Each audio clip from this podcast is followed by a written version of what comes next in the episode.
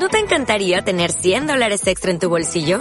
Haz que un experto bilingüe de TurboTax declare tus impuestos para el 31 de marzo y obtén 100 dólares de vuelta al instante. Porque no importa cuáles hayan sido tus logros del año pasado, TurboTax hace que cuenten. Obtén 100 dólares de vuelta y tus impuestos con 100% de precisión. Solo con Intuit TurboTax. Debes declarar para el 31 de marzo. Crédito solo aplicable al costo de la presentación federal con TurboTax Full Service. Oferta sujeta a cambios o cancelación en cualquier momento.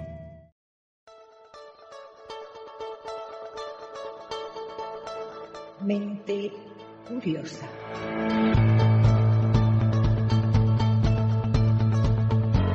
Curiosa. Men, men, men, men. Mente curiosa.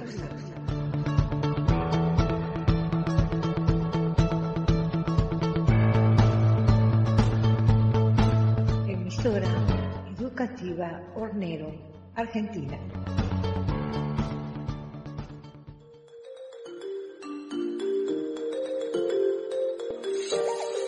Y la mente siempre es curiosa y tratamos de encontrar explicaciones o tratamos de ver los orígenes a veces de las cosas. Eso me pasa a mí. Mi nombre es Graciela Leguizamón desde Uruguay y te invito a compartir conmigo este espacio aquí en emisora educativa Hornero. Comenzamos.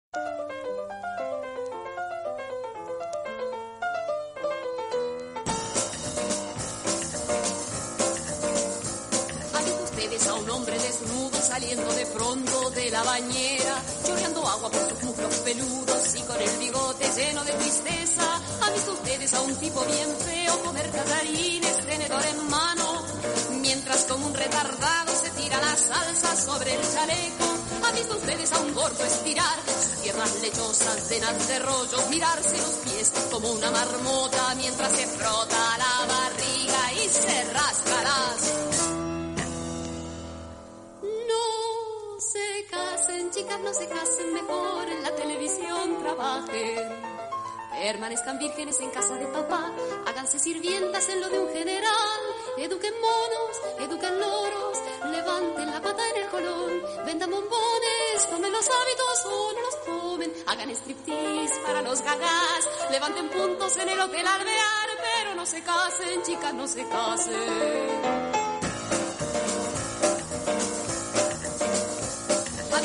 ¿Ha a un tipo mufado llegando muy tarde a cenar? Con manchas de rouge en el saco y tambaleándose al caminar. ¿Han visto ustedes en un cabaret a un señor que parece muy bien frotarse insistentemente sobre una chica inocente? ¿Han visto ustedes a un tipo esmirriado llevar a una mujer al restaurante? ¿Cómo se retuerce los tres pelos del bigote para hacerse importante a los mozos tiene al trote? Chicas, no se casen, vístanse de gala, River Play, vayan y bailen. Cuatro veces por mes, cambien de amante, agarren guita, mucha guita y guarden, escóndanla bajo el colchón, a los 50 años tendrán un montón para pagarse lindo muchacho con nada en la cabeza y todo en los brazos. ¡Ah, qué buena vida será esa! Si no se casan, chicas, si no se casan.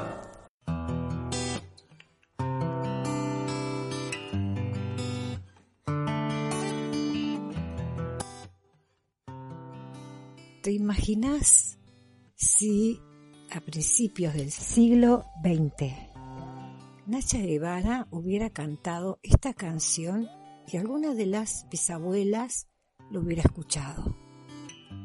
Con el trauma que tenían hasta los años 50, casi hasta los 60, la mujer que no se casaba era la solterona la tía que después, o la hermana que después, iba a ser como un remedio para todos los males, la que tenía que ayudar, la que tenía que cuidar a la mamá o al papá.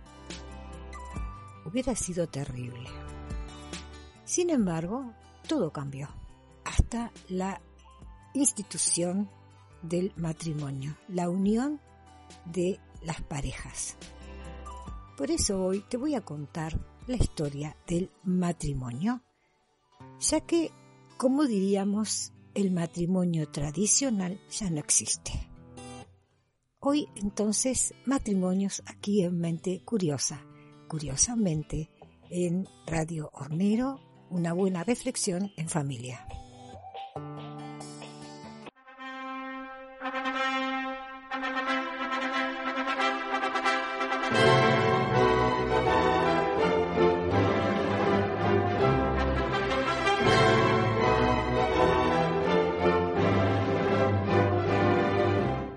Te decía recién, el matrimonio tradicional ya no existe y es una idea repetida hasta la saciedad y está en lo cierto, ya que la unión institucionalizada entre hombre y mujer ha cambiado sensiblemente desde que fuese documentada por primera vez en Mesopotamia en el año 4000 a.C. Fíjate desde dónde viene la institución matrimonial de Mesopotamia. En una tablilla se dejaba por escrito el pacto entre hombre y mujer y aparecían reflejados los derechos y deberes de la esposa, el dinero que obtendría la mujer en el caso de ser rechazada y el castigo por si era infiel. Afortunadamente el matrimonio ha cambiado, pero hay cosas que se mantienen y un contrato a tiempo quizás no esté de más. Stephanie Cox escribió Historia del matrimonio y cómo el amor conquistó el matrimonio, afirma que algunas cosas que las, que las personas consideran tradicionales son en realidad innovaciones relativamente recientes, como por ejemplo la tradición según la cual el matrimonio tiene que ser aprobado por el Estado o santificado por la Iglesia. Una novedad que tiene dos mil años de antigüedad. Pero al mismo tiempo, muchos aspectos que la gente cree que no tienen precedentes en realidad no son nuevos. Tal es el caso de las relaciones extramatrimoniales o los nacimientos fuera del matrimonio más comunes y más aceptados en el pasado que en el día de hoy. Por ejemplo, en Esparta la homosexualidad estaba permitida, pero el matrimonio era obligatorio. Los antropólogos se han preguntado a menudo por qué tantas sociedades reproducen una institución semejante. Los estudiosos sociales del siglo XIX habían mantenido dos teorías, a las que califican de simplistas. O bien se trataba el matrimonio de una estructura social que aparece con el avance de las sociedades o bien se trata de un fenómeno universal. Pero, ¿por qué se tendría que formalizar por primera vez la relación entre un hombre y una mujer? Es muy probable que como control social de la pareja y con el objetivo de desarrollar un contexto que favoreciese la crianza de los niños y con ella la conservación de estructuras sociales superiores, por ejemplo, familias, grupos sociales, establecidas alrededor del matrimonio.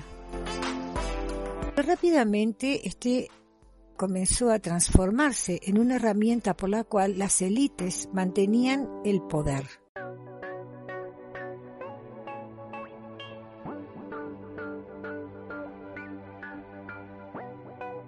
Los vínculos sociales y la expansión de territorios se establecían a través de los matrimonios que reforzaban alianzas mediante los herederos comunes. Había una especie de trueque, ¿verdad? Te doy a mi hija y tú me das tus tierras. El interés entre cónyuges y deudos fue el criterio principal para el establecimiento de estas relaciones durante gran parte de la Edad Antigua. Para los sumerios, por ejemplo, el matrimonio era ante todo un contrato entre el padre de la novia y el novio, por el cual establecían una relación de colaboración.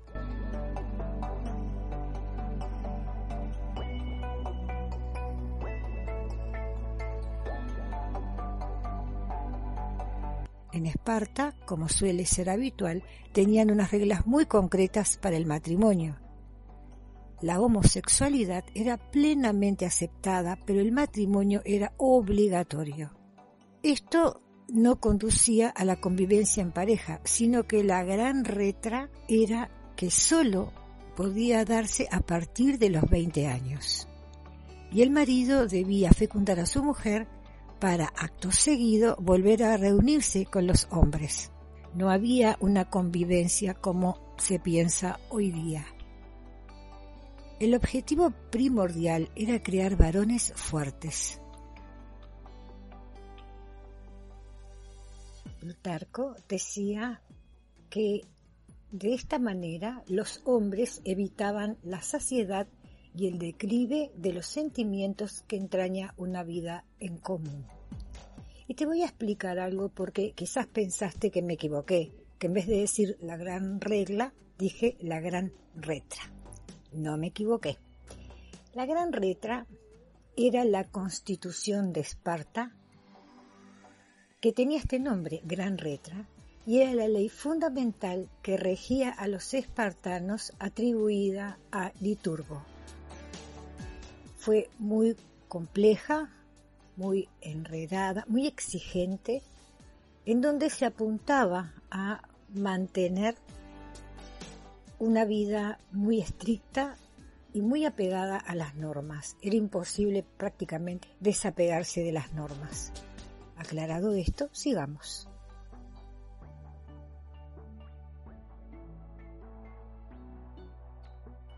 ¿Cuándo aparece entonces la monogamia y se prohíbe la consanguineidad.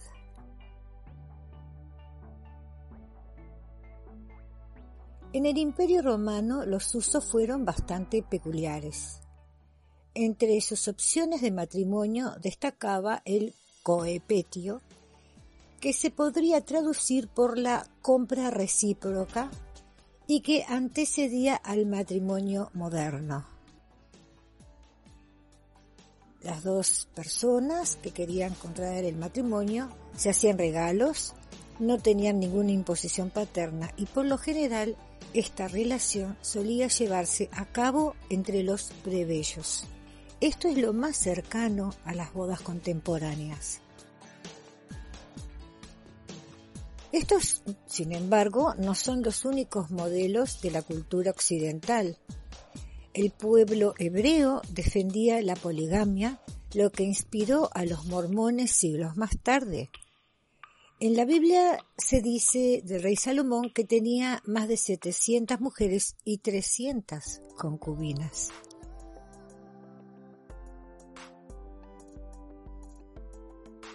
Pero todo cambió con el declive del Imperio Romano y el consiguiente auge de la Iglesia que por primera vez impone que el matrimonio es una unión de Dios y no entre hombres, sacralizando lo que hasta entonces había sido puramente civil. Desde ese momento se institucionaliza el matrimonio a través de las religiones.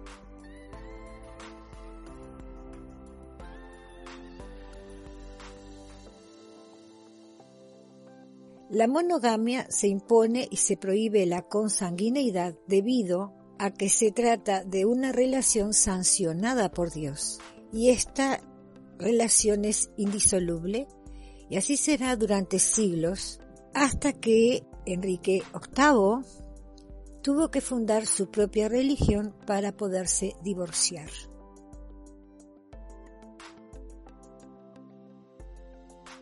En 1215, en el concilio de Letrán, el matrimonio pasa a formar parte de la lista de sacramentos católicos y el concilio de Trento señala que no puede existir matrimonio por rapto, por práctica frecuente o de ningún tipo más que el matrimonio establecido dentro de la iglesia. Durante el siglo XII y el siglo XIII, el amor por antonomasia era el amor extramarital. Se trataba de una institución demasiado importante como para perderse en sentimientos. El amor no cuenta. ¿Cuándo llega entonces el amor al matrimonio?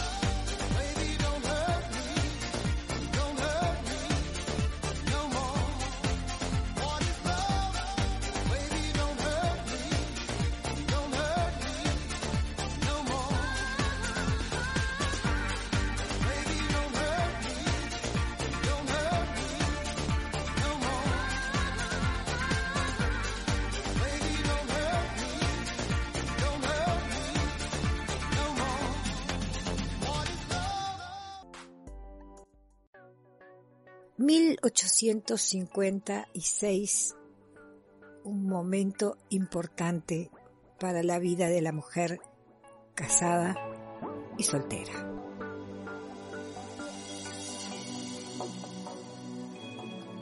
Daniel Defoe dijo a principios del siglo XVIII que el matrimonio era prostitución legalizada, una visión muy acorde con el rol de la mujer por aquel entonces. La ley inglesa desposeía a todas las mujeres, exceptuando a la reina, de sus posesiones cuando contraían matrimonio. No podían poseer tierras ni tenían control sobre sus posesiones, algo que, matizado, ocurriría hasta mediados del siglo XX, cuando las mujeres aún debían pedir permiso a sus maridos para abrir una cuenta bancaria o adquirir un automóvil. ¿Y la dote? ¿Qué te voy a decir? La dote era una moneda de cambio habitual. ¿Y qué sucede en 1856? En 1856, 26.000 mujeres reivindicaron su derecho a gozar del producto de su trabajo. Todo esto cambiaría con la ilustración y el pensamiento positivista, el momento en el que el amor comienza a ser un factor más dentro de esta ecuación que teníamos del matrimonio. El romanticismo de la primera mitad del siglo XIX y la revolución industrial que propiciaron la aparición de una amplia clase media instaurarían por completo el amor como centro del matrimonio. El hombre ya no vivía en el campo, sino que en la ciudad y podía elegir con quién quería pasar su vida gracias al fruto de su trabajo. Es también cuando aparecen los primeros movimientos liderados por mujeres que reivindican su derecho a decidir y que cambiarán para siempre la percepción del matrimonio. Este año, 1856, estas mujeres trasladaron una petición al Parlamento británico señalando ya es hora que se proteja el producto de nuestro trabajo y que al ingresar al matrimonio ya no se pase de la libertad a la condición de esclavos cuyas ganancias van a pertenecer a su amo y no a sí mismas. Era esto solo el principio. Llega el siglo XX y de la mano del psicoanalista Sigmund Freud, quien también viene a desacreditar las uniones por interés a las que pidió fueran castigadas. Poco a poco los matrimonios de conveniencia volvieron a ser patrimonio exclusivo de las casas reales y de la alta aristocracia. Triunfó el amor. Los divorcios también. La visión que a partir del siglo XX se conformó sobre el matrimonio difiere bastante de aquella que se tuvo durante siglos y vino determinada por dos factores esenciales. Por un lado, la adquisición de los derechos de la mujer, ya en igualdad de condiciones con el hombre, y por otro lado, la desacralización de dicha unión en sintonía con la progresiva pérdida de peso que tenían las religiones en la vida privada de las personas. Si bien el siglo XIX fue el siglo del amor, en el siglo Podríamos considerar que fue un siglo del sexo. Vamos a referirnos a los años 60 en adelante. A partir de los años 60, las relaciones sexuales esporádicas dejaron de ser tabú y comenzaron a ser aceptadas, incluso aplaudidas socialmente, y los métodos anticonceptivos contribuyeron a hacerlo todo mucho más fácil.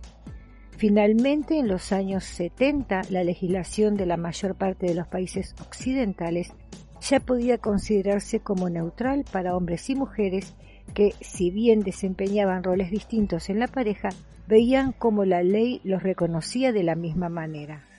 Por supuesto, aumentaron los divorcios un 100%, sobre todo en Estados Unidos, y se convierten estos divorcios en práctica habitual en Occidente. El horizonte de la mujer ya no es ser únicamente un ama de casa y esposa.